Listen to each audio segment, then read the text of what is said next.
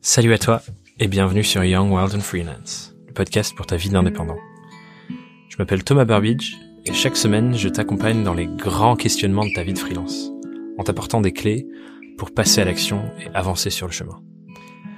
Dans l'épisode de la semaine, j'échange avec Maxime de Beauchesne, qui n'a pas le même métier que moi, mais avec qui on procède très sensiblement de la même manière. On utilise tous les deux des compétences et des méthodologies très similaires, et en même temps le problème que l'on résout pour nos clients n'est pas du tout le même. Et rien que ça, c'est une clé importante pour ton activité. Ce n'est pas les compétences que tu mobilises qui sont les plus importantes, mais le problème que tu résous pour ton client. Et le premier pas important pour construire une activité de freelance durable, prospère mais aussi qui te ressemble, c'est d'identifier un problème dans le monde qui t'inspire et que tu as envie de résoudre, et ensuite de créer ta solution pour le faire. Bref, c'était pas le sujet de l'épisode, mais j'avais envie d'en parler, donc laissant ça en suspens pour une prochaine fois. Dans l'épisode de la semaine, dans cet échange que tu vas entendre avec Maxime, on parle de deux fondements hyper importants pour notre activité de freelance. Notre raison d'être et nos valeurs. Et pour Maxime, une activité professionnelle qui nourrit nos valeurs est la base d'une vie de freelance épanouissante. Nos valeurs, c'est ce qui influence notre comportement. Et vous verrez que Maxime, lui, il a une pratique assez particulière qui lui vient donc de ses valeurs. C'est la pratique du prix libre. Oui, oui, vous avez bien entendu. Maxime laisse ses clients fixer le prix de ses prestations. Je vous laisse découvrir les raisons derrière cela dans l'épisode. J'imagine que ça vous fait un petit teasing. Et du coup, je vous souhaite une belle écoute en attendant de découvrir pourquoi. Bienvenue Maxime. Merci. Bon, merci. je suis euh, ravi de, de t'avoir sur le podcast. Je pense qu'on va avoir plein de choses à, se dire, euh, parce que nos métiers sont différents et à la fois se recoupent sur pas mal de points, donc ça va être intéressant de, de creuser ça. La première question, qui est celle que je pose à tout le monde pour qu'on puisse se mettre un peu dans le bain, c'est euh, comment et surtout pourquoi tu es devenu euh, freelance? Euh, Ouais, du coup, en fait, moi, je suis, j'ai l'impression d'être devenu sans l'avoir réfléchi ou choisi. Ouais. En fait, ce qui s'est passé, c'est que il y a quatre ans maintenant, j'ai quitté un boulot parce que j'y étais plus bien et que j'avais une idée, que j'avais envie de me lancer, que cette boîte-là avait accepté la rupture conventionnelle, donc me donnait les, les possibilités d'oser me lancer. Mhm. Et j'ai lancé un projet qui s'appelait Pack Your Skills, euh, que j'avais pitché à un startup week-end, et il y a quelqu'un qui m'a appelé trois jours après en me demandant euh, j'aimerais bien le lancer avec toi. Elle a fait partie, donc elle s'appelle Isis, elle a fait partie du startup week-end avec moi.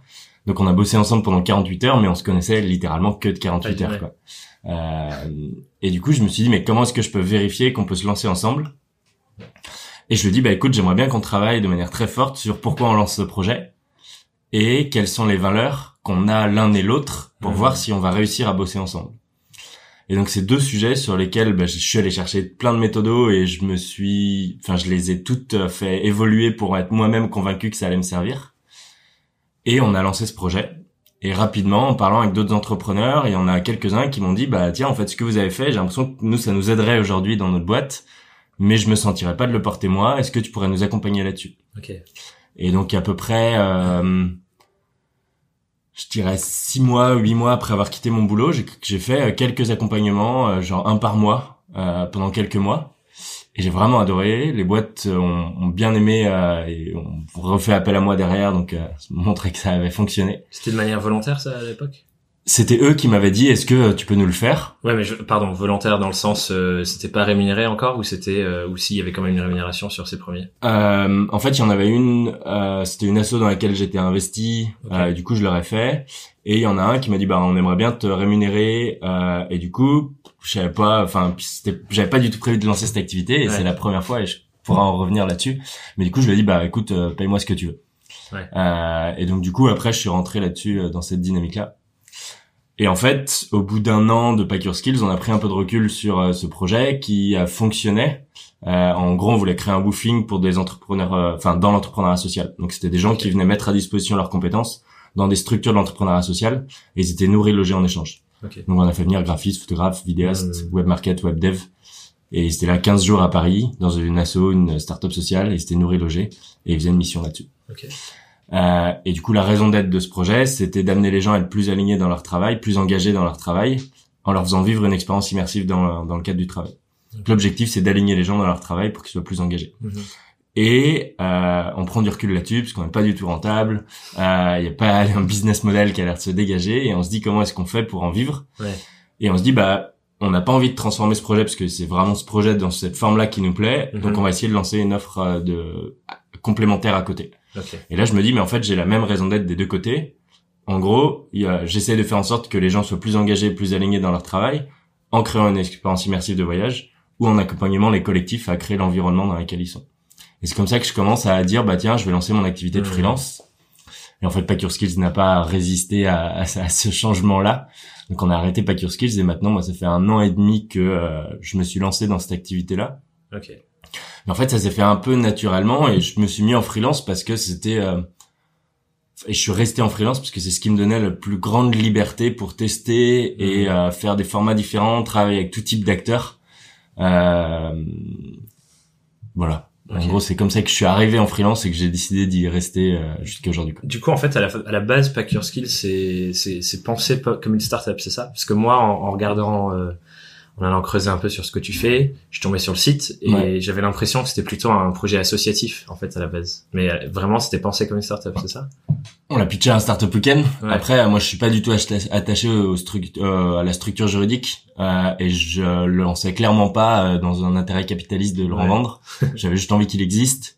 Et a priori, le statut associatif était le plus adapté parce qu'on crée du volontariat. Donc, on Ok. était déjà très limite au niveau travail. Ah oui, donc ça avait un du statut travail. SO quand même. Ouais. Donc, ça avait un statut associatif, mais c'était plus lié au fait que euh, les gens venaient travailler sans être payés. Et du coup, c'est plus facile à faire accepter quand t'es une asso que quand t'es une boîte. Ouais, ok. Parce que, euh, ok, c'est hyper intéressant. Du coup, en fait, t'es rentré par cette case-là en testant quelque chose. Ouais. Et, euh, et c'est après que la réflexion est venue. C'était quoi ton métier avant euh, J'étais consultant en développement durable. Et De c'était chez Make Sense, c'est ça que tu me disais Non, je Non. logeais chez Make Sense. Enfin, Ok. J'étais dans les dans les locaux. Et la dernière, euh, mes dernières expériences, c'était dans un cabinet qui était très tourné sur des questions de management. Et donc mes, mon métier et les plus grosses missions que je faisais à la fin, c'était des baromètres sociaux. Ok. Donc j'allais dans des endroits où ça allait pas du tout et j'allais identifier et travailler avec des chercheurs en santé au travail pour identifier qu'est-ce qui allait pas et leur donner des recommandations. Quoi. Et ça a fait naître un peu tes réflexions sur ce que tu as fait après ou pas du tout? Euh, pro- que- ça a nourri en Ouais. tout cas. Euh, Aujourd'hui, du coup, j'ai un peu réfléchi où est-ce que ça m'a fait naître. Je me suis fait, euh, j'ai commencé ingénieur parce que je suis, j'étais bon en maths et en physique, donc c'était très naturel. Mhm. En deuxième année de prépa, j'étais très investi dans les assos, et du coup, je me suis fait virer de ma prépa. Euh, Je me suis vautré scolairement, et du coup, ils ont dit, bah, en fait, vous pouvez vous investir dans les assos, mais euh, si vous réussissez pas, euh, c'est mort. Ouais. Et du coup, là, c'est la première fois qu'en fait, je me suis vraiment posé la question de ce que je voulais faire, et que euh, j'hésitais entre éducateur spécialisé ou ingénieur, donc un écart un peu euh, énorme. et en fait, je me suis dit, bah, ingénieur, ça m'ouvre plein de portes, donc je vais continuer ingénieur, mais par contre, je vais essayer de savoir à quoi je veux servir. Donc, à- comment comment est-ce que je veux utiliser ce... euh, En fait, j'ai lu le bouquin 4 hommes pour changer le monde, où il y a autant un éleveur de canards qu'un médecin qui ont tous réinventé leur métier Mhm. pour être plus alignés avec euh, leurs convictions sociales ou environnementales. Et du coup, je me suis dit, bah, en fait, libre à moi de trouver une manière de réaligner mon diplôme d'ingénieur. Donc j'ai continué ingénieur, après j'ai tout de suite fait du conseil en achat responsable, puis chez Alstom en achat responsable, puis en conseil en développement durable, management, Mhm. et après j'ai quitté. Ça se passe comment du coup euh, ce, cette transition entre euh, tu lances un projet, tu t'associes et à un moment où vous vous dites comme tu me disais, euh, on voit que c'est pas rentable entre guillemets, en tout cas qu'on peut pas en vivre. Mm. Et, et la transition vers le freelance, ça se passe comment euh, dans ta tête à ce moment-là? Qu'est-ce que tu te dis euh, Est-ce que tu te dis ah merde j'ai foiré? Ou est-ce que tu te dis ah c'est génial c'est une autre forme? Ça se passe comment dans ta tête? En fait, euh, on m'a toujours dit, euh, le chômage, ça t'empêche euh, de faire les vrais choix, Hmm. parce que t'as un confort. Donc en fait, bah, et je me suis dit, non, moi je vais réussir à résister à tout ça. Et en fait, je suis devenu rentable deux mois avant la fin de mon chômage.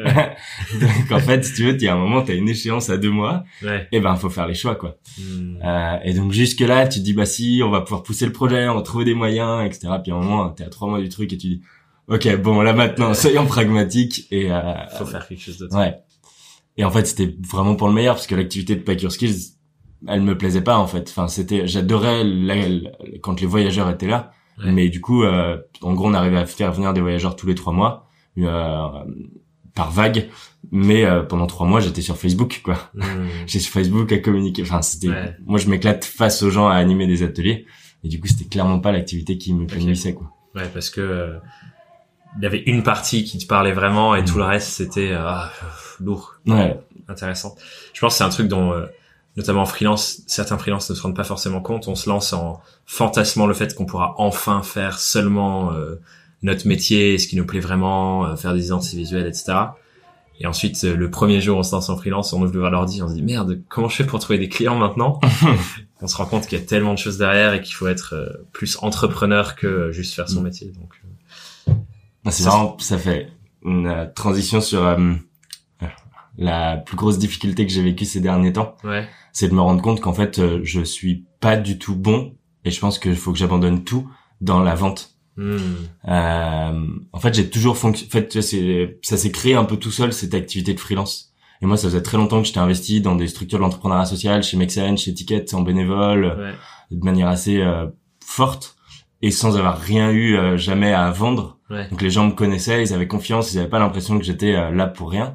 Et en fait, quand j'ai lancé mon activité de freelance, elle s'est lancée très vite et très facilement, très fluidement. Parce que tu avais déjà tout ce réseau. Euh... ouais, qui me connaissait, qui avait confiance et qui disait ah bah ouais, en fait, ton, enfin, c'est cohérent avec euh, ce qu'il fait euh, d'habitude. C'est une question que j'allais te poser du coup. Euh, ce qu'on voit quand on va checker ton LinkedIn ou tes réseaux, que tu es très investi dans cela. T'as parlé de Ticket for Change et Make Sense, mais on voit aussi Nova, mm. qui est un réseau auquel j'appartiens aussi. Du coup, ça m'a fait rire euh, et aussi euh, que tu as une formation au wagon, enfin bref, que tu es un peu vraiment baigné dans ce monde et entrepreneurial et euh, ESS. Mm. Est-ce que tu penses que ça a eu un que tu le dis là, mais est-ce quel impact tu penses que ça a eu que tu avais déjà tous ces contacts là dans l'univers qui te parle à la base? Bah, ça a tout fait. Ouais. Ça a tout fait, je pense. Euh, parce que c'était un univers que je connaissais, donc j'avais pas l'impression. Enfin, je répondais à des gens que je connaissais. Hmm. Euh, donc j'avais enfin je pense que j'ai eu très peu à faire en découverte de euh, de mes clients. Parce qu'en fait je les connaissais très bien. C'était des gens que je côtoyais il y en a plein ça a été enfin j'ai des potes qui sont là-dedans et tout donc euh, c'était très naturel. Euh, donc je pense que ça a littéralement tout fait et ça et surtout ils ont eu confiance en moi tout de suite. Mmh. euh, Make Sense c'est vraiment euh, je pense l'assaut qui m'a amené dans l'entrepreneuriat social. Quand j'ai quitté chez Alstom j'étais encore loin de connaître exactement l'entrepreneuriat social et c'est là que euh, j'hésitais d'ailleurs à rejoindre l'entrepreneuriat social et je suis parti consultant. Mais au moment où je suis parti consultant, je suis aussi devenu euh, bénévole chez Make Sense. Et, euh, et là, il y a pas très longtemps, la dernière grosse mission que j'ai fait, c'est d'animer le séminaire annuel de Make Sense. Quoi. c'est des gens qui me connaissent depuis longtemps et en fait, ils disaient, bah, c'est cool d'avoir un facilitateur pour faciliter cet événement-là, mais en plus, il a une histoire liée à Make Sense et du coup, c'est hyper agréable de l'avoir. En fait. euh, donc, je pense que ça a vraiment beaucoup, beaucoup fait au début et même moi pour me sentir à l'aise pour y aller quoi. Ouais ouais complètement. Parce que c'est quelque chose euh, il y a beaucoup de personnes quand elles se lancent en freelance euh, qui peuvent se dire ah mais j'ai pas de réseau, je sais pas qui contacter et ainsi de suite. Et, euh, et au final c'est soit on peut le faire de manière consciente et on va chercher, on va des trucs de networking et ainsi de suite, mais ce qui n'est pas fait pour tout le monde. Mais là j'ai l'impression que toi c'était juste ben en fait il y a une corrélation directe entre tous les gens que je connais déjà.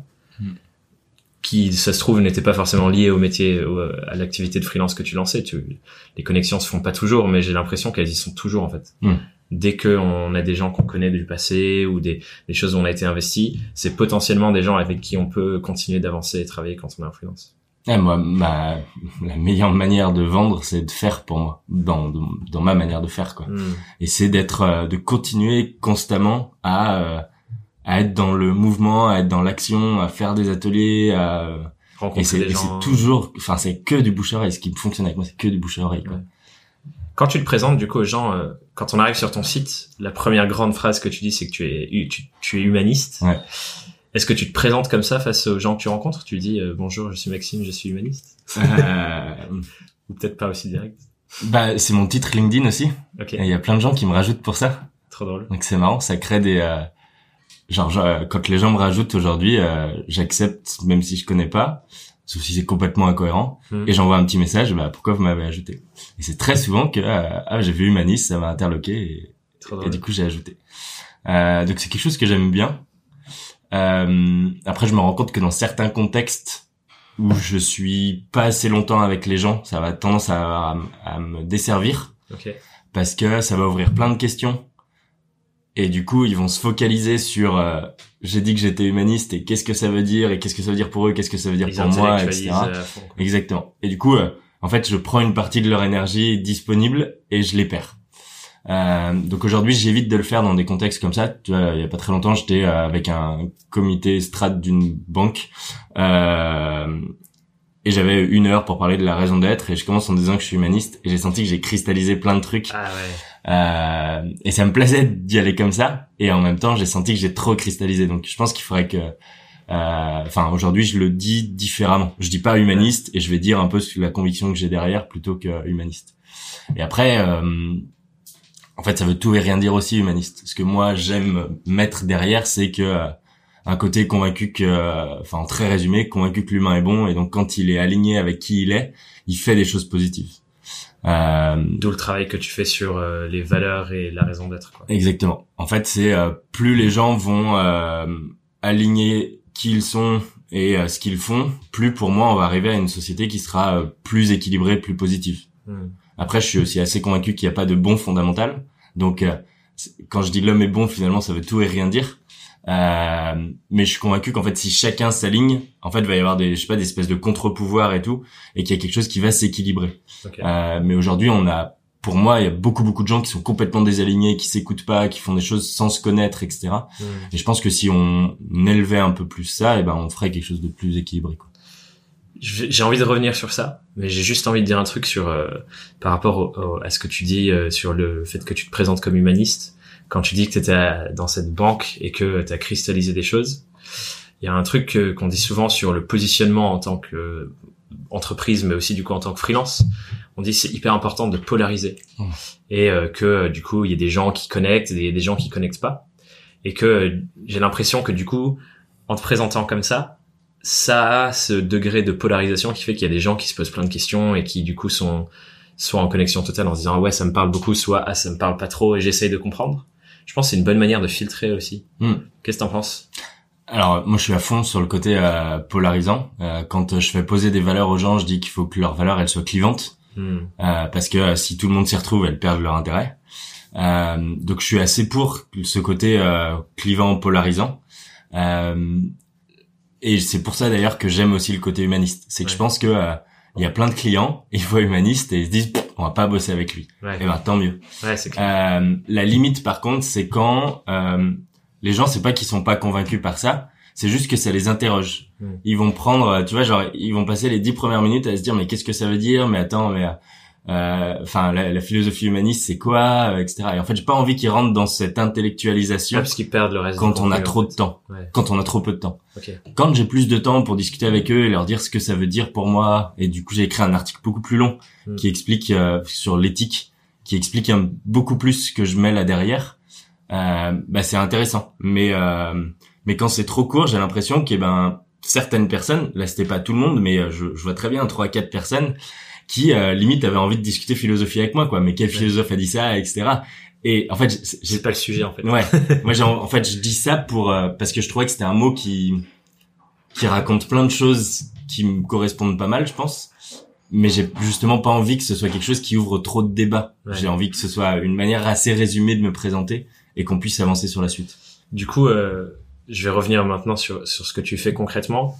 Les prestations que tu vends, c'est de l'accompagnement pour euh, les organisations, les assos, les entreprises, pour qu'elles puissent bosser sur euh, c'est quoi notre socle de valeur en interne et notre raison d'être en tant qu'organisation, c'est ça? Exactement. Et du coup, euh, cette prestation, j'ai l'impression qu'elle sert aussi ce positionnement d'humaniste où tu dis, ben voilà, moi j'ai une croyance, une conviction, c'est celle-là et du coup ton activité sert à, à renforcer cette croyance dans le monde c'est bien ça hein. Complètement. En fait moi c'est un peu euh, c'est un peu comme si c'était ma conviction phare. Ouais. et que du coup j'ai trouvé une manière de euh, faire une activité qui allait euh, permettre les gens à être plus alignés etc parce que j'ai cette conviction là hmm. et d'ailleurs du coup je peux commencer par la raison d'être. Mais en gros quand moi je fais travailler sur la raison d'être j'y mets trois ingrédients. Je mets la vision les convictions et la mission euh, donc vision mission c'est très classique entrepreneuriat entrepreneuriat de manière générale. Après moi je les ai un peu polarisés et j'ai trouvé deux qui me correspondent beaucoup. La vision, je dis à quoi ressemblerait un monde dans lequel ton projet n'aurait plus de raison d'exister? Mm-hmm. Euh, donc puisqu'on se dit que euh, on est en train de définir notre raison d'être, donc pourquoi on existe, mm-hmm. et eh ben dans quel monde on n'aurait pas de raison d'exister? Euh, donc la vision c'est vraiment euh, ce monde rêvé qui s'il existait, bah t'aurais plus de raison d'exister. Mm-hmm. Euh, la mission, c'est plus concrètement comment tu participes avec bénéficiaire, action et euh, impact. Donc pour qui tu le fais, qu'est-ce que tu fais et qu'est-ce que tu veux leur apporter. Donc c'est beaucoup plus concret. L'impact est très lié à la vision, mais c'est beaucoup plus pragmatique. Et entre les deux, les convictions, en fait, à la base, je suis parti du why de Simon Sinek, où je me suis dit, ah, il faut trouver la conviction phare euh, qu'on a tous, etc. Donc au début, je disais aux gens, on va travailler sur votre vision, votre mission et votre conviction phare. Et en fait, plus je les faisais exprimer les visions, plus je me disais, mais en fait, il y en a plein qui sont intéressantes. Et quand j'essayais de les regrouper, je me disais, mais en fait, il y en a plein qui viennent défendre ta vision. En fait, pourquoi mm. tu crois que ce monde-là, il sera intéressant? Et pourquoi tu as décidé de le faire comme ça? Ouais. Et du coup, maintenant, je le fais beaucoup plus en disant, bah, voici votre vision, toutes vos convictions qui aujourd'hui, en fait, c'est tout ce qui vous, tout ce en quoi vous croyez qui vous permet de construire votre euh, projet. Et voici comment vous avez décidé de, de participer là-dessus, quoi. Ouais. C'est, c'est hyper intéressant parce que c'est une approche que j'utilise de manière très très similaire sur la partie marque. Et euh, ce, que, ce qui parle beaucoup aux clients avec qui je travaille, c'est que ça s'éloigne de la vision euh, branding classique que tu peux voir dans, dans, dans en agence où euh, tu vas regarder des études, tu vas faire ce genre de trucs. Et là, ça parle vraiment à leur trip. Mm. Et euh, du coup, euh, c'est, ça, ça a un bel impact aussi sur leur marque derrière. Mais du coup, j'aimerais voir aussi et ça m'a interloqué de, de, de, regarder un peu tes articles et de lire tout ça. Je me suis dit, j'ai l'impression que c'est exactement la même approche, et en même temps, j'ai l'impression qu'il y a des, des différences, dans le sens où euh, moi, l'impact, il est vraiment sur la marque que les gens construisent, et pour moi, la marque, c'est un peu comme euh, comme une relation, tu as deux individus, et la relation, c'est comme un troisième individu que tu nourris. Mmh. Mais une marque, c'est plus que la somme des gens qui travaillent ensemble. Et euh, du coup, forcément, la somme des valeurs de tout le monde, et c'est ça, aligner les valeurs de tout le monde au sein d'une organisation, c'est un impact sur la marque, mais j'ai l'impression que c'est quand même pas la même chose, et j'ai pas encore réussi à... En même temps, ça fait pas assez longtemps, j'imagine que je me pose la question, mais euh, j'ai pas encore réussi à trouver c'est quoi les points de raccroche, et peut-être que c'est même deux termes différents alors qu'on utilise les mêmes. J'utilise le terme raison d'être, toi aussi, les valeurs, toi aussi mais à quel point c'est différent entre euh, organisation et marque hmm. Peut-être pas répondre à la question, mais question ouverte euh, pour le futur. Quoi. Ouais, si. Enfin, je, pense que euh, pour moi, la raison d'être, on parle de la même. Ouais.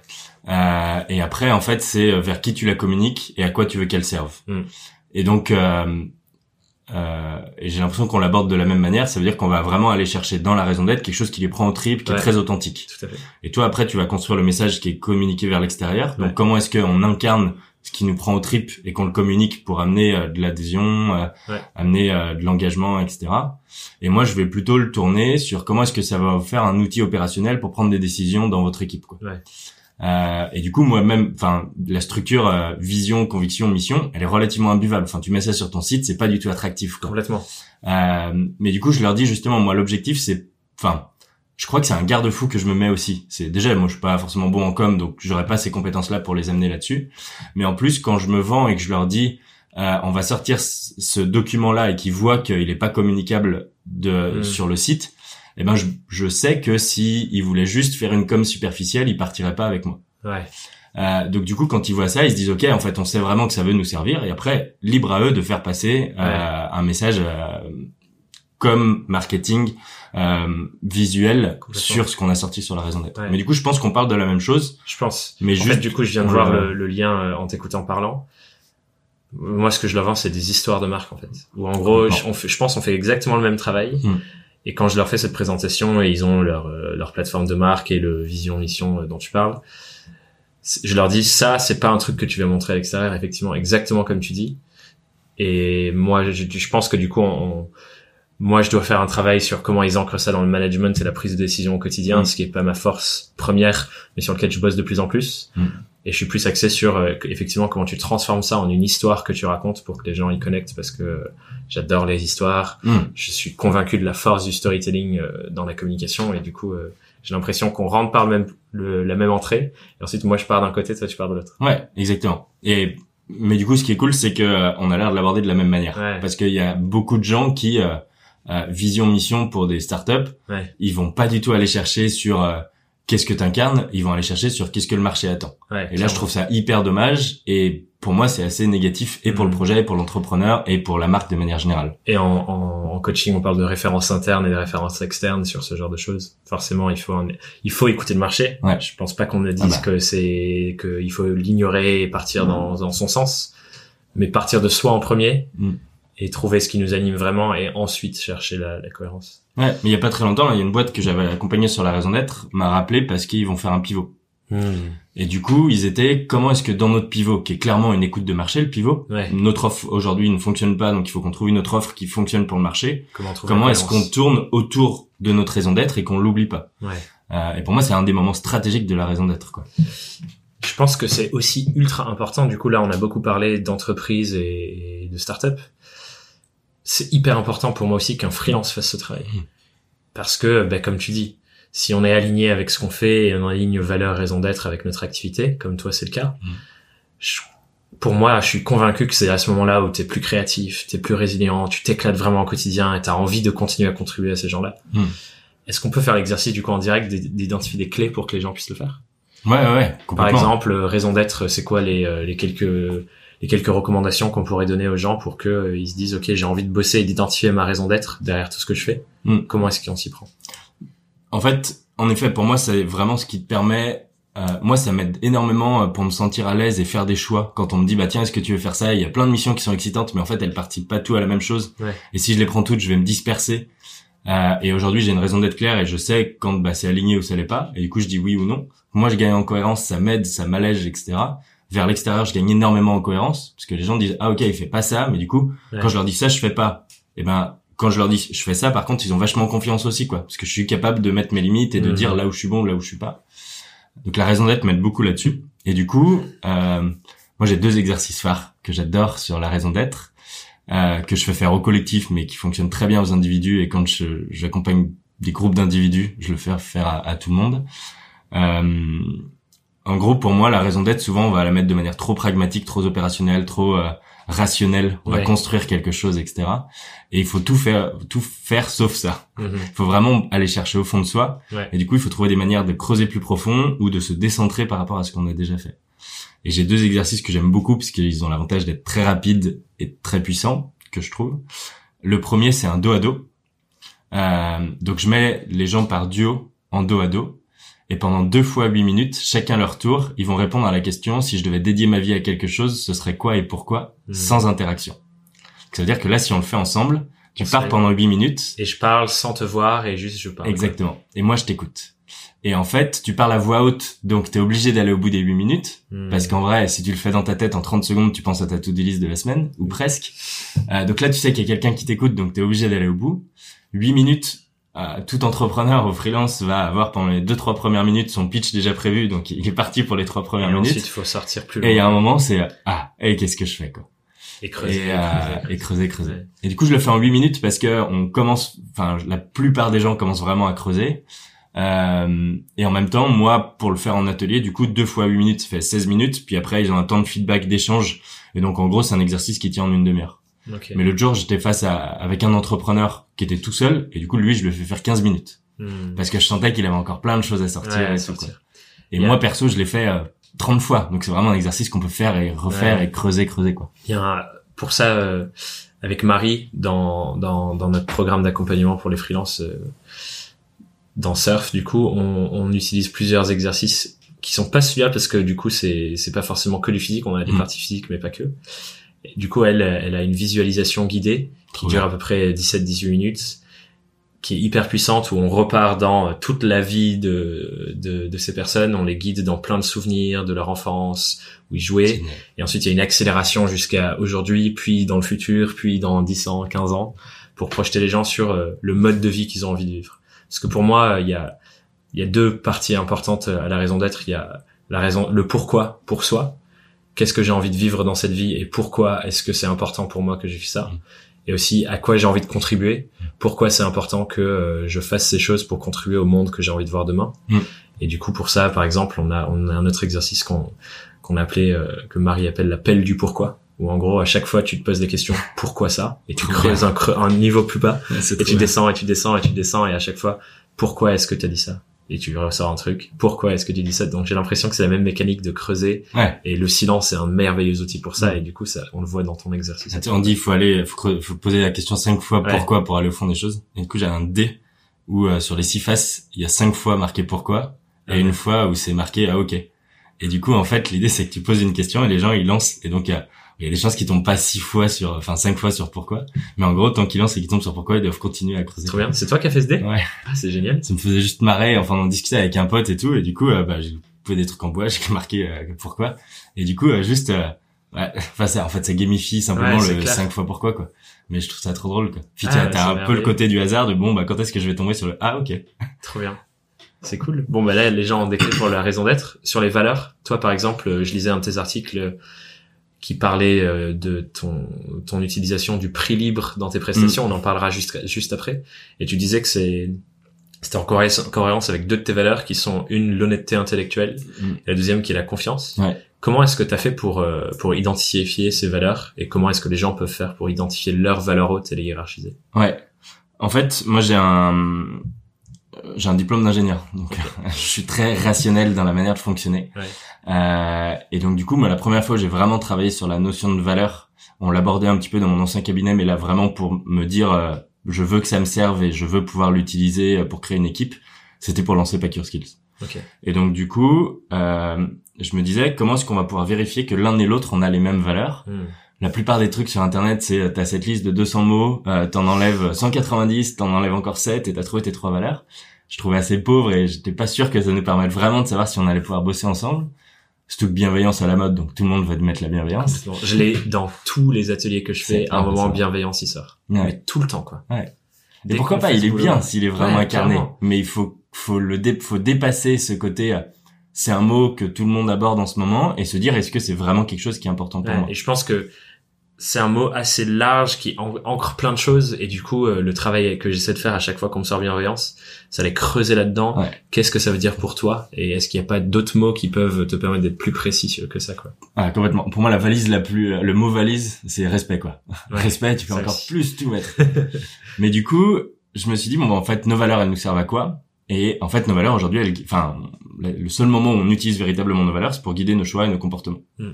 et du coup je me suis dit bah puisque ça guide nos choix et nos comportements plutôt que de se dire quelles sont les valeurs que je pense avoir, que je veux avoir ou que on devrait avoir. Je vais me dire quelles sont les valeurs que j'ai déjà, que j'incarne et du coup, je vais analyser mes comportements. Mmh. Donc avec Isis, ce qu'on avait fait, c'était qu'on s'est mis pendant je sais pas, on a vraiment dû passer en tout euh, deux jours cumulés à raconter comment est-ce qu'on se comporte au travail, quelles sont les interactions avec certains collègues euh, qui nous frustrent, qui créent de la tension, qui créent de la frustration, quels sont ceux au contraire avec qui on s'entend trop bien, quels sont les potes qu'on adore mais avec qui on pourrait pas bosser, euh, raconter des conflits, comment on se, comporte sous stress, etc. Et donc en gros l'idée c'était d'analyser tous les comportements qu'on aimait bien avoir, donc qui étaient les comportements positifs entre guillemets, tous les comportements qui créent de la tension, de la frustration, des émotions négatives, donc qui étaient les comportements négatifs, tous ces comportements négatifs de se dire bah tiens quels sont les comportements positifs qu'on aurait aimé voir dans ces mêmes situations. À l'inverse, du coup. Et on est ressorti avec une liste, on devait avoir 400 phrases qui étaient des comportements, donc je fais ça dans telle situation, etc. Et on les a regroupés, on s'est dit, bah tiens, qu'est-ce qui se cache là derrière ces comportements? Est-ce qu'il n'y a pas une valeur? Et donc on les a regroupés par notion, on se dit, bah tiens, ces comportements, ils ont l'air de venir de la même idée, etc. Et on a identifié nos valeurs comme ça. Euh, et aujourd'hui, c'est encore la méthode que moi je fais faire euh, et que je me suis refait il y a pas très longtemps c'est de me dire ok quels sont mes comportements que véritablement j'ai euh, pas ah souhaité vraiment que, j'ai. ah, et, et, plutôt se baser sur le passé en fait. Je, je parle de situations vécues euh, on peut en parler mais du coup je suis en train de créer un collectif de freelance avec deux autres personnes. On a posé les valeurs de ce collectif là et du coup on, on les a posées ça faisait déjà deux mois qu'on se voyait pas mal qu'on commençait à bosser ensemble etc donc du coup on s'est dit bah on se re-raconte des moments qu'on a vécu ensemble qui montrent des comportements qu'on veut continuer à avoir dans le collectif. Ouais. Et donc on a vraiment eu cette liste de comportements et on a identifié les valeurs là-dessus. Donc ce que moi je conseille aux gens, c'est vraiment de se d'avoir un regard d'essayer de prendre un regard extérieur. Ouais, et ah plutôt en fait dans le passé l'avantage c'est que euh, euh, tu vas pas poser des choses qui sont fantasmées. Ouais. Tu vas vraiment te dire bah ok comment j'ai fait ces choix, pourquoi je les ai faits? Euh, et vraiment sans te juger toi-même, c'est juste bah voilà, je, je fais ça. Ouais. Euh, et en fait, du coup, ça te permet de te rendre compte vraiment des valeurs que tu incarnes vraiment, parce qu'en fait, des valeurs, il y en a plein, elles sont toutes louables, toutes positives, et en vrai, on les incarne pas toutes. Ouais. Et c'est pas grave.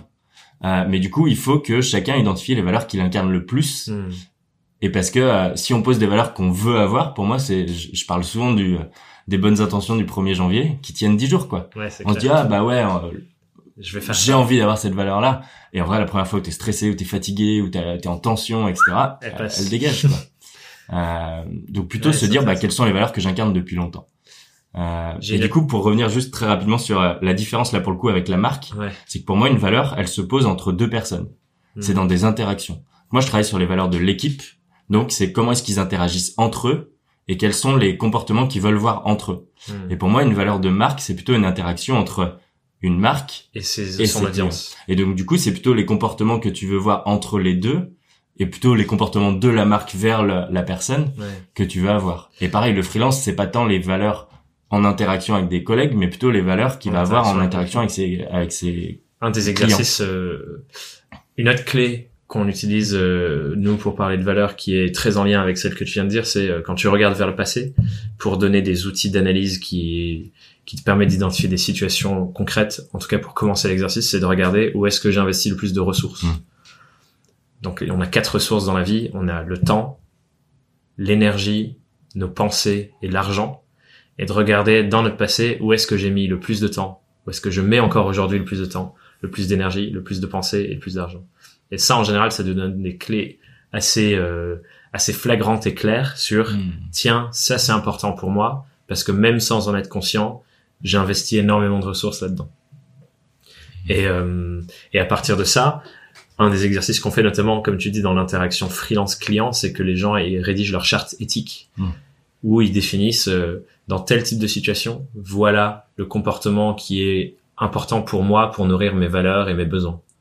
Et ça, je pense que c'est hyper important, c'est ce dont tu parles, pour driver tes comportements, que tu un, un truc auquel tu te réfères, parce que tu as fait ce travail sur les valeurs. Quand tu connais tes valeurs et que tu peux les nourrir consciemment, même dans les moments où tu es fatigué, énervé, euh, en colère, euh, et que tu dis, attends, ce qui est important pour moi et ce qui me nourrit, c'est ces valeurs-là, comment est-ce que là, je peux prendre une décision alignée avec ça? Ouais. En fait, la, pour moi, la charte de valeur ou charte éthique, une définition que j'aime bien de l'éthique, c'est la mise en pratique des valeurs. Mm. comment est-ce que tu traduis tes valeurs dans les comportements.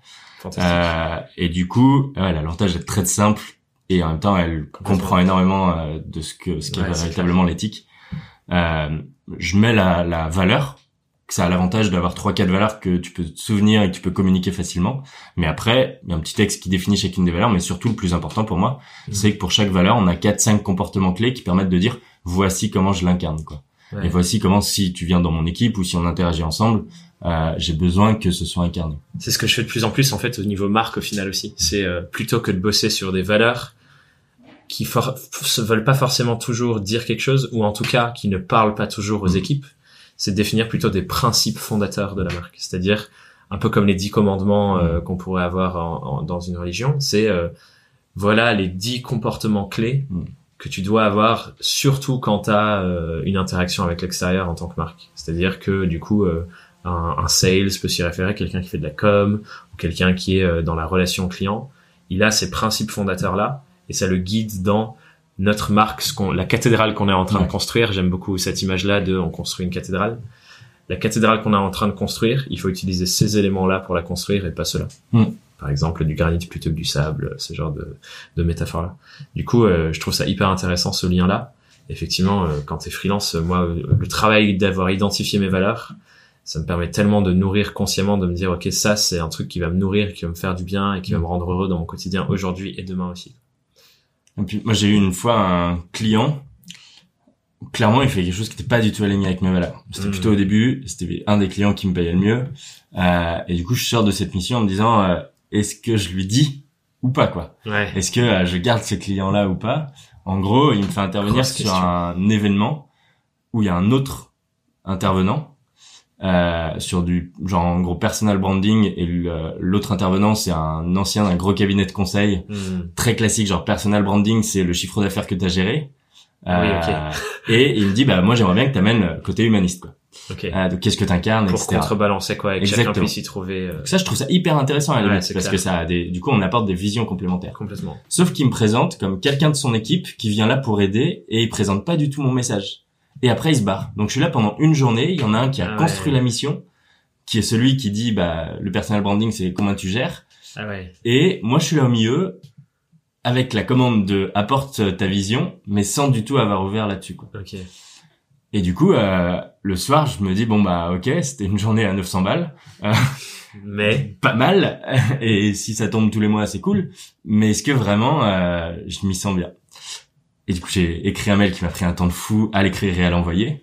Bon, en fait, je lui ai dit bah écoute, euh, c'était trop bien, mais par contre moi, euh, j'ai la confiance qui est hyper importante et là j'ai l'impression que enfin en vrai ils vont sur mon LinkedIn ils voient que je suis pas de ton équipe donc la confiance elle est rompue Hmm. j'ai l'honnêteté intellectuelle qui est hyper importante et là j'ai pas du tout l'impression d'avoir été honnête Euh, et du coup bah je me suis pas senti à, à l'aise dans cette relation et en fait le gars il m'appelle le lendemain en me disant ah mais je suis désolé et il m'explique pourquoi il a fait ça et c'est ça qui est intéressant aussi quand tu travailles sur les valeurs c'est qu'en fait tu te rends compte qu'il y a aucun comportement qui est vraiment négatif pour tout le monde Ouais. c'est juste que lui il avait une autre valeur qui faisait que son comportement lui il le trouvait positif Ouais. et en l'occurrence il s'est dit j'ai pas envie de complexifier pour tout le monde Ouais. je dis que Maxime il est de mon équipe et en fait je considère que même s'il est freelance il fait partie de mon équipe Et comme ça, les gens se posent pas forcément de questions, ils sont plus attentifs au contenu, etc. Quoi. Exactement. Et du coup, bah, en fait, on a appris vachement à se comprendre, à comprendre pourquoi l'un et l'autre faisaient ça. On a évolué ensemble, et en fait, j'avais une mission euh, une semaine après, quoi. Trop bien.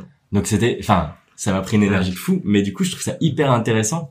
Et quand tu l'amènes sous l'angle des valeurs, les gens, généralement, enfin, j'ai encore jamais eu des gens qui disaient, euh, oh, tu fais chier, en fait. Ouais. Juste, ils, bah, si tu leur dis, bah, en fait, voilà, moi, pour moi, ça, c'est important et tout.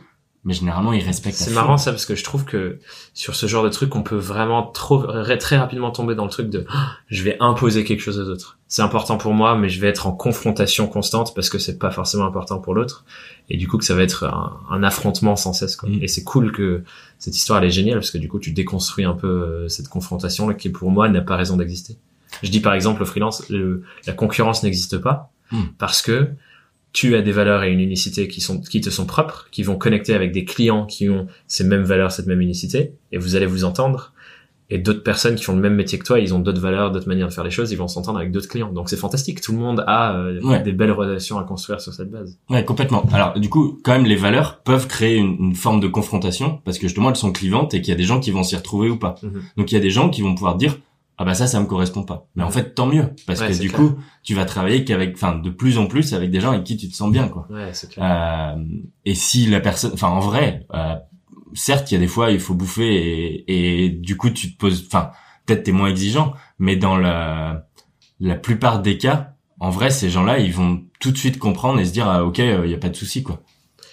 Je vois que le temps, le temps avance et il y a un autre sujet euh, qui, je pense, va nous prendre pas mal de temps à discuter et à déconstruire, dont j'ai envie de parler. C'est une de tes pratiques qui est au cœur de ton activité de freelance, c'est le prix libre. Mm. Est-ce que tu peux nous parler de ça? Parce que je pense qu'il y a plein de gens qui vont entendre cette phrase à ce moment-là sur le podcast et vont se dire What? Tu nous expliques? Ouais. Euh, donc aujourd'hui, littéralement, les clients euh, ont la complète liberté de choisir combien ils me payent et potentiellement après la prestation. Et même de manière idéale, moi je préfère qu'ils le fassent après la prestation. Euh, et ça pour tout type de client, de la plus petite asso à au gros projet. Euh, donc euh, tout, vraiment, euh, j'ouvre à, à tout le monde cette même question, etc.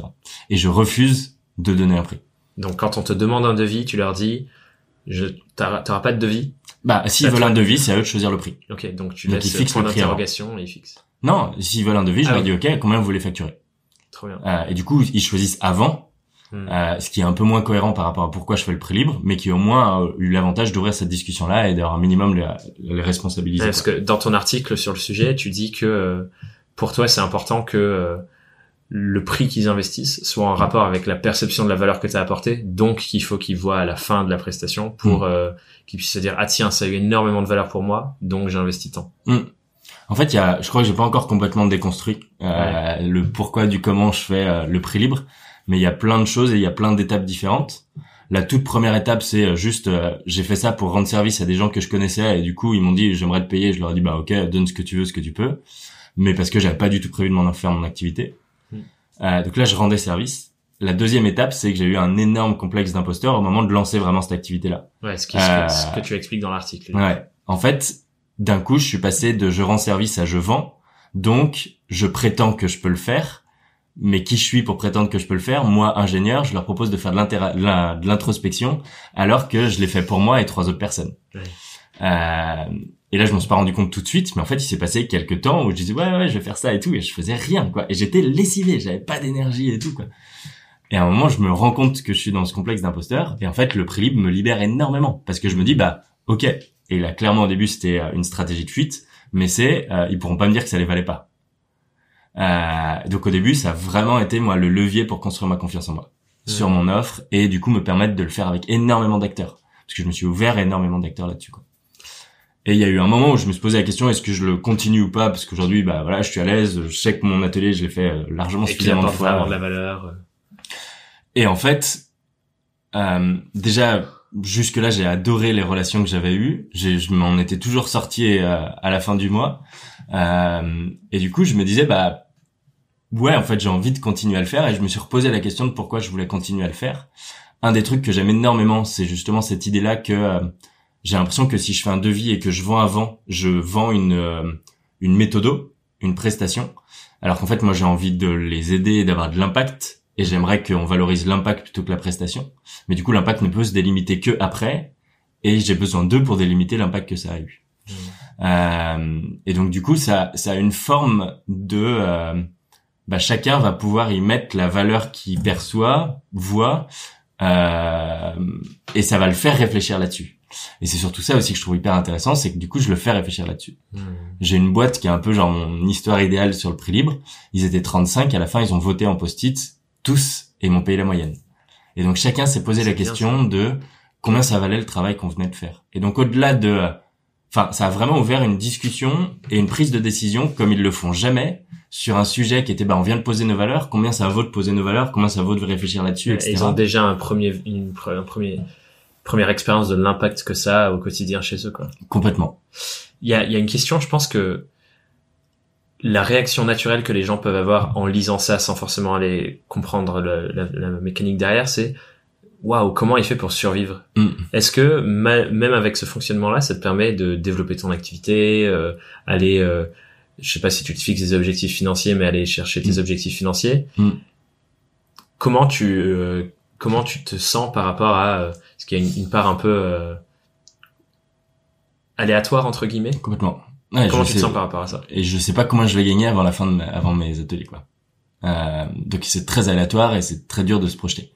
Euh, la réalité c'est que ça m'est arrivé d'avoir des mois compliqués. Là je viens d'en sortir d'un, mais euh, c'est jamais lié au prix libre. Hmm. Euh, c'est plus lié. Bah là le mois de juin j'ai eu un atelier. Okay. Euh, et ça c'est plus lié à la dynamique dans laquelle j'étais au mois de mai. Okay. Euh, donc forcément mon mois de juin il est merdique. Euh, mais c'est pas du tout lié au prix libre quoi. C'est plus lié à, volume d'activité. Euh, et du coup, oui, moi je me suis fixé un minimum, je l'ai toujours atteint. Euh, j'ai toujours atteint mon minimum euh, sans me poser la question. Et en fait, j'ai l'impression qu'au quotidien, c'est assez nouveau la manière de l'exprimer comme ça, mais j'ai l'impression d'avoir séparé mon travail de mon salaire. Ah, c'est marrant. J'ai l'impression de, euh, en fait, clairement, moi je sens que ce qui me guide, c'est d'avoir de l'impact. C'est d'aider des gens. Je suis convaincu que ces deux ces deux outils peuvent vraiment aider des collectifs euh, et les individus au sein de ces collectifs-là. Et du coup, je suis passionné par ces deux outils. Et en plus, j'ai l'impression qu'ils peuvent avoir un gros impact sociétal, qui est tout un sujet qui me questionne beaucoup sur euh, comment est-ce qu'on fait bouger la société par rapport à tous les enjeux qu'on a, quoi. Et donc, du coup, j'adore ces outils-là et je m'éclate quand je suis en animation. Vraiment, euh, moi, mon flow, il est vraiment quand je suis en animation. Ouais. Et du coup, aujourd'hui, j'ai l'impression de, en gros, me dire, bah, en fait, je vais essayer de passer un maximum de temps à animer et du coup, même si des fois il y a des assos, elles me disent bah on aimerait bien que t'interviennes, mais on n'a pas de budget. je dis bah ok, je m'en fous. En fait, en fait, je littéralement j'interviens dès qu'on me propose. En fait, tant que j'ai le temps, l'énergie et l'envie d'y aller, j'y vais. Et après, j'ouvre toujours la porte. Si vous voulez me payer, c'est comme si en fait je me baladais avec un chapeau et que je leur disais bah voilà, si vous voulez me payer, il y a un chapeau. Euh, et je regarde à la fin du mois combien il y a, et en fait, je suis toujours bon quoi. Ah, c'est intéressant. Euh... Parce que il y a un truc qu'on dit euh, sur les objectifs notamment, c'est de définir des objectifs qui sont au maximum seulement dépendants de toi, c'est-à-dire qui sont actionnables. Hmm. Et dans les objectifs financiers ou de chiffre d'affaires en général, il n'y a pas ce truc, c'est pas 100% actionnable pour toi parce que ça dépend aussi de bah est-ce que il accepte de me payer tant et ainsi de suite. Ce que je trouve intéressant dans ce que tu racontes là, que tu décorrèles euh, le le travail et le salaire, ou que comme tu dis, ton enjeu à toi, c'est le nombre d'interventions plus que combien sont payées tes mmh. interventions, c'est beaucoup plus actionnable en fait, parce que du coup, ça veut dire que tu mets de la valeur sur il faut que je fasse tant d'interventions, que ce soit avec des assos ou peu importe. Mmh. C'est un peu plus dans ton pouvoir du coup, et c'est là où tu places le développement de ton activité, mmh. sachant qu'il y a comme derrière, comme ce que tu racontais derrière, le bouche à oreille et ainsi de suite. Quoi. Ouais, bah puis moi ça m'a, enfin en plus, je pense que c'est quelque chose qui me sert aujourd'hui. Euh, je pense qu'il faut surtout pas faire le prix libre pour euh, une ambition marketing, de genre ça va me servir, mais c'est évident que ça me sert, ou en tout cas ça me sert dans la dans la relation, parce qu'en fait les gens ont, confiance tout de suite. Ils sont pas là, ah il va me rouler en fait. Ok, non, en fait il est, enfin je sais pas, il y a, y a quelque chose où ils ont confiance tout de suite et la relation elle est hyper fluide. Bien évidemment qu'en plus ce prix me sert pour avoir plus de business ou pour euh, pour créer cette relation de confiance. Et toi, t'as pas peur que tu te fasses rouler comme tu dis? Tu sais, je commence en disant que je suis humaniste et convaincu que les gens sont bons, donc. Euh... C'est vrai. Ça serait contre contre-intuitif de dire en fait non, je vais pas le faire parce que j'ai pas. Ouais. Non, puis après, enfin, pour le moment, j'ai pas d'exemple. Après, je suis sur un métier aussi qui est particulier. Je, je leur fais faire de l'introspection euh, ou de l'analyse de leur comportement et tout. Je leur fais découvrir des choses sur eux. Donc il y a quelque chose que, il y a un peu un effet waouh. Ouais. Toi, il y a une des dernières équipes que j'accompagne. Il y en a un, il commence l'atelier où je fais une espèce de petite méditation. Comment est-ce que vous vous sentez Il y en a un, il me dit, bah, je suis trop content d'être là, mais j'ai peur de qu'on soit pas aligné. Et on fait le dos à dos, qui du coup en fait les amène sur des directions quand même assez profondes et très différentes. Et en dos à dos en équipe, ce que je fais, c'est qu'ils font les deux fois huit minutes. Et après, on vient tout de suite en cercle et tu présentes celui qui t'a écouté. Donc tu présentes pas toi-même, tu dis bah voilà, euh, j'ai écouté euh, Charles et Charles quand il raconte tout ça, c'est ça. Et là, cette même personne me dit mais c'est ouf comme on est aligné. Ouais. Et du coup, en fait, là, je leur ai, ils avaient cette peur dont ils avaient pas forcément confiance, qui conscientise et qui dépasse tout de suite. Et du coup, c'est quelque chose qui valorise aussi beaucoup. Ouais, c'est clair. C'est incroyable parce que j'ai exactement les mêmes retours euh, sur les ce genre d'exercice. Mm. Notamment là, je l'ai fait avec une boîte de 18 employés et je les ai tous fait participer aux ateliers parce que pour moi c'était important et pour eux c'était important aussi que tout le monde soit aligné. Et du coup, ouais, au début, ils, étaient, ils avaient tous cette peur de, euh, j'ai peur qu'on trouve pas un point où on est tous dans la même direction. Et à la fin, quand je, ce que je fais, c'est que je fais une présentation un peu en mode euh, keynote où je raconte l'histoire de leur marque pour eux. Et à la fin, ils étaient là genre, c'est incroyable, ça nous a tous parlé et on est tous genre convaincus que c'est ça le message qu'on porte dans le monde. Et c'est trop beau quand tu vois euh, tous ces individus-là qui ont tous leurs particularités, des valeurs individuelles peut-être pas forcément toujours les mêmes, mais que en tant que groupe, ils ont une direction commune, ils se disent c'est vraiment là où j'ai envie Mm. d'aller. Et av- avec ces personnes-là, je trouve ça vraiment puissant. Ah puis moi, c'est les moments où je suis le plus. euh, ouais, j'ai là, un smile dis- énorme. Je suis. Ah, L'impact dont tu parles Ouais. là, tu le sens. Quoi. ouais. Et euh, j'ai une dernière question sur le prix libre. Est-ce que tu penses que du coup là, toi, il y a un impact hyper mesurable et ainsi de suite Est-ce que tu penses que ça s'applique à d'autres métiers que le tien, ou alors à des gens qui n'ont pas forcément l'approche dont tu parles, l'approche humaniste Est-ce que tu penses que ça s'applique à d'autres ou t'as pas d'avis ou En fait, je pense qu'il faut. euh, il y a pas très longtemps, j'écoutais le dernier pod... l'avant-dernier podcast, je crois, sur euh, le collectif. Ouais. Euh, l'épisode avec Et- Leila de Loco Leila, exactement. Et elle disait qu'elle avait pas choisi le freelance. Euh, qui un jour, euh, juste, elle pouvait pas faire autrement. Hmm. Et d'ailleurs, le titre de mon article sur le prix libre, c'est ça. C'est, euh, il y en a plein qui me disent, euh, c'est courageux. et en fait, je l'avais, j'ai pas sous-titré comme ça sur Medium, mais sur Facebook, j'avais dit, j'ai juste pas eu les couilles de faire autrement, quoi. Euh, et c'est, et c'est vraiment ça, en fait. C'est vraiment qu'il y a un moment où, pour moi, le prix libre, ça a juste été ma solution la plus facile, et c'est celle qui me correspond le plus. Donc en fait, pour moi, et c'est pour ça que je dis que je pense que ça marche pas au niveau marketing, ou en tout cas, moi, ça me correspondrait pas. Mais euh, moi, c'est, enfin, j'adore, j'adore cette relation, et, euh, et à aucun moment je me pose la question, enfin, je me dis, est-ce qu'ils vont me rouler ou etc. Donc, du coup, pour moi, c'est vraiment la relation la plus fluide, la plus naturelle. C'est, Ouais. c'est vraiment celle qui me correspond. Et comme tu es tellement aligné, tu t'attires des gens qui mettent de la valeur sur ça quoi qu'il arrive et donc pense, euh, ouais. et donc tu t'en sors euh, Mm. à part le fameux mois de mai. Du coup, c'est, on va rentrer sur les dernières questions traditionnelles et la première qui est un peu nouvelle sur le podcast, c'est seulement quelques épisodes que je la pose, c'est, euh, et tu m'en parlais avant, c'est quoi la plus grosse galère que tu as vécue dans ton activité de freelance? bah là, c'est un mois de mai à 400 euros. Un mois de juin à 400 euros. Euh, en fait, je me suis rendu compte, il y a une phrase euh, que j'aime beaucoup, qui est, qui est- j'ai entendu par euh, le fondateur de 1083, qui est Jean 100% Made in France, Mhm. qui s'appelle Thomas Herrier, et il dit arrêtez d'essayer de convaincre et faites des choses convaincantes. J'adore cette phrase-là. Ah ouais, Et moi, je, elle me correspond vachement en fait. De, euh, je, je, je suis jamais en train d'essayer de convaincre. Je fais des choses que moi je trouve vraies, authentiques, euh, que j'incarne, et du coup ça, ça, ça crée une dynamique positive. Et en fait, il y a pas très longtemps, il y a un an, j'ai été contacté par un gros organisme euh, qui propose des formations un peu atypiques, etc., qui me propose de créer une formation sur l'entreprise à mission. En avril, c'était un énorme parti de mon chiffre d'affaires qui devait tomber. Et en fait, eux, clairement, ils assument pas très bien leur rôle de marketing, de vente. Et du coup, ils n'ont pas réussi à la vendre. Mm. Des formations un peu plus classiques, ils arrivent très bien à les vendre. Des formations un peu nouvelles, aujourd'hui, ils galèrent. Sauf que, du coup, moi, je suis rentré dans une dynamique où j'ai essayé de les aider à vendre, alors que c'est pas mon réseau, c'est plutôt pour des O4 de grosses entreprises. Euh, et comme elle a été annulée, on s'est dit, bah tiens, est-ce qu'on peut n'installer pas d'en créer un pilote à Paris que moi je marque, que moi je vends. Et du coup, en fait, j'ai passé mon mois de mai à essayer de vendre cette formation. Ça n'a pas du tout fonctionné parce qu'en fait, c'est pas mon réseau, c'est pas du tout mon énergie, c'est pas du tout mon talent de vendre, etc. Et en fait, en mai, j'avais une grosse mission. Donc j'ai euh, pu faire cette grosse mission-là. Mais en gros, j'avais 50% de mon temps sur ma mission, 50% à essayer de vendre cette formation. Et en fait, j'ai passé mon mois de mai à ne pas faire. Et du coup, bah en juin, il y avait plus rien qui arrivait. Ouais, forcément. Et quand je me suis rendu compte de, oh, mais en fait, je viens de passer mon temps là. En plus, je sais pas vendre. Enfin, je vais sur LinkedIn, j'envoie des messages. Enfin, c'est juste pas du tout moi, quoi.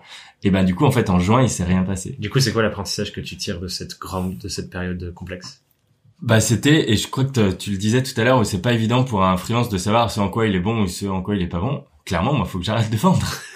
faut que je fasse. Et s'il y a des moments où je vois que c'est un peu limite, il faut que je trouve des créneaux qui me relaient. Euh, l'écriture d'articles, j'ai pas l'impression qu'elle me ramène beaucoup de clients, mais elle me crédibilise et puis elle me permet de rester présent dans mon réseau sur LinkedIn, etc. Il faut que je reste là-dedans où là, moi, je m'éclate, où je suis moi. Euh, mais il faut que je, je me mette des garde-fous de attention, là, t'es en train d'essayer de forcer les choses, t'es en train d'essayer de pousser, euh, ou que je me garde mettre des garde-fous. Genre, j'aurais dû me rendre compte qu'en mai, j'ai eu, j'avais un atelier qui était prévu pour les trois derniers jours de mai. Mmh. Donc, euh, de me rendre compte, tiens, là, t'es pas dans l'action, donc a priori, dans un mois, ça va te retomber dessus, quoi. Et c'est trop, enfin, c'est hyper étonnant parce que j'ai l'impression que t'inverses pas grand chose. C'est comme mm. si euh, t'inversais juste une énergie, quoi. Euh, genre le jour où j'ai pris conscience de ça et qu'il fallait que j'arrête, la semaine d'après, j'avais trois appels qui me disaient tiens, ce serait cool qu'on mette un atelier en juillet. Est-ce que tu peux intervenir à cette conférence? Et d'un coup, tout se remettait en mouvement. Je suis allé à cette conférence qui a été pas payée, mais d'un coup, hop, il y a un atelier qui en sort et qui en juillet va tomber, etc. donc le petit switch énergétique a fait que euh, il y a des choses qui se débloquent. remis en mouvement. Ouais. Et euh, là, je sais pas encore comment euh, je vais, parce qu'en fait, je m'en étais pas rendu compte. Donc, je sais pas si je vais réussir à m'en rendre compte euh, la prochaine fois. Des, des points de, de, bilan, par exemple. Mais euh, mais ouais, moi, ça a été ça la grosse dernière. Est-ce que du coup, on va rentrer dans les, les, deux grandes dernières questions. La première, c'est c'est quoi le grand conseil que tu te donnerais à toi-même si tu te re-rencontrais le premier jour de ta vie de freelance? Tu te vois, tu te lèves, tu te mets à ton ordinateur ce premier jour où tu deviens freelance. C'est quoi le grand conseil que tu te donnerais à toi-même après euh, ton, ton expérience de cette dernière année et demie? Je, je, connaissais la question et du coup je m'étais dit que j'allais répondre à, arrête de enfin arrête d'essayer de convaincre et fais des choses convaincantes. Je l'ai déjà dit donc trouver une autre. Je vais en trouver une autre. Euh...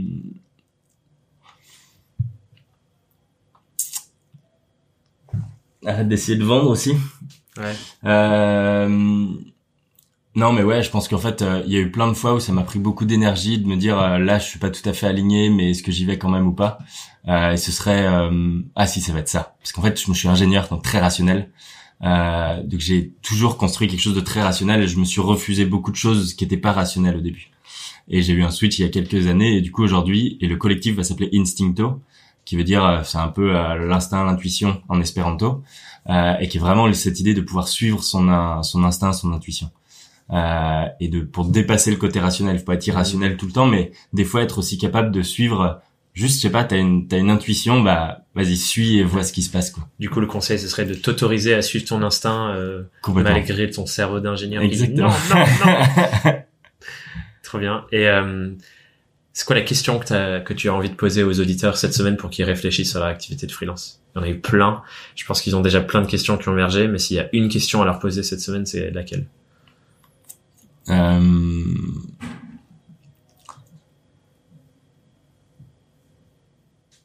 en effet, il y a deux questions, je pense, quand on est freelance, c'est de se dire à quoi on veut contribuer et pourquoi je suis freelance, donc pourquoi je choisis ce statut-là.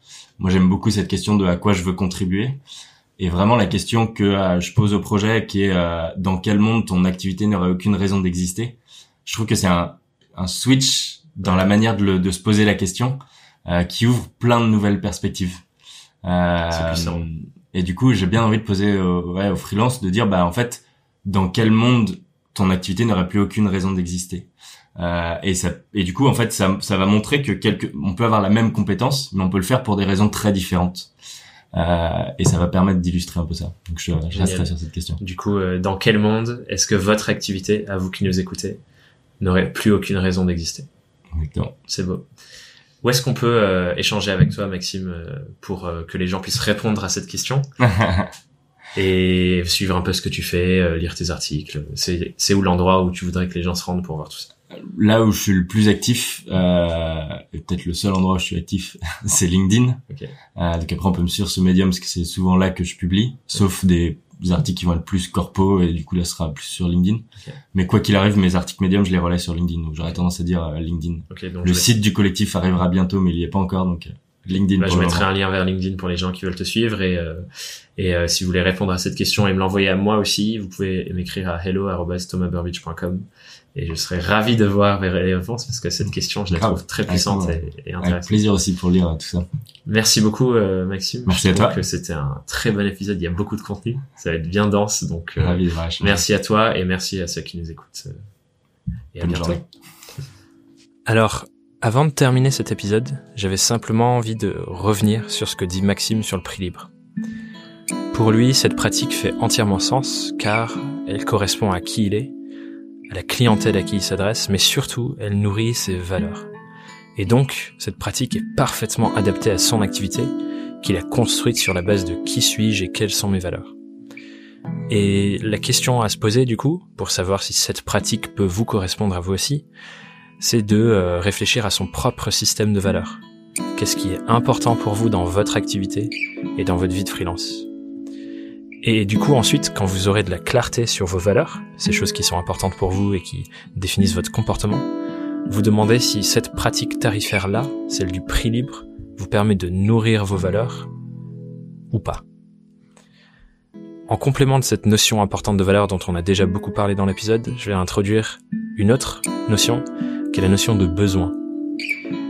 J'imagine que ça vous est déjà arrivé à tous ici de ressentir des émotions, des sensations négatives ou inconfortables dans votre activité. Du stress, de la tension, de la fatigue, de l'ennui, de la frustration. Et la raison d'être de ces émotions, en fait, elles sont pas là simplement pour vous emmerder, comme on peut le croire, mais c'est simplement de vous alerter sur le fait que un ou plusieurs de vos besoins ne sont pas nourris. Et du coup, pour prendre les devants et nourrir consciemment les besoins que l'on a, c'est important de prendre le temps de se demander quels sont ces besoins, ceux que nous avons à T. Pour revenir du coup sur le sujet de la facturation et du prix libre et faire le lien, une pratique intéressante au sujet des besoins, c'est que au commencement d'une mission ou dans les relations avec un nouveau prospect, un nouveau client, de vous demander à ce moment-là quels sont mes besoins pour ce projet? Est-ce que c'est faire rentrer de l'argent parce que j'ai besoin d'argent? Est-ce que c'est stimuler ma réflexion créative? Est-ce que c'est avoir de la liberté dans ma manière de gérer mon temps? Quels sont vos besoins les plus importants pour ce projet? Et donc de prendre le temps de les lister et ensuite de les hiérarchiser pour savoir quels sont les besoins les plus importants à nourrir. Voilà, cela vous donnera entre ça et les valeurs des outils pour construire des propositions qui nourrissent réellement vos besoins du moment et votre activité sur le long terme au travers de vos valeurs. Et donc pour aller plus loin sur ces trois notions, la raison d'être, les valeurs et les besoins, déjà j'ai écrit mon article, comme toutes les semaines qui accompagnent cet épisode que vous pourrez retrouver sur le site, mais aussi une fiche de travail pour passer à l'action et commencer à réfléchir sur ces trois notions-là. L'article est disponible sur le site, le lien est dans la description, et vous pouvez ensuite télécharger la fiche de travail depuis l'article aussi sur le lien en direct thomasburbidge.com slash YWF12. Pour les abonnés de ma newsletter, vous aurez directement accès à la fiche parce que je vous l'envoie en priorité. Voilà, j'espère que l'épisode vous a plu, que ça vous emmène et que ça vous ouvre la voie sur de nouvelles pratiques que vous ne connaissiez peut-être pas. Et de mon côté, je vous souhaite une merveilleuse semaine. Je vous dis à très vite dans Young World and Freelance. 拜拜。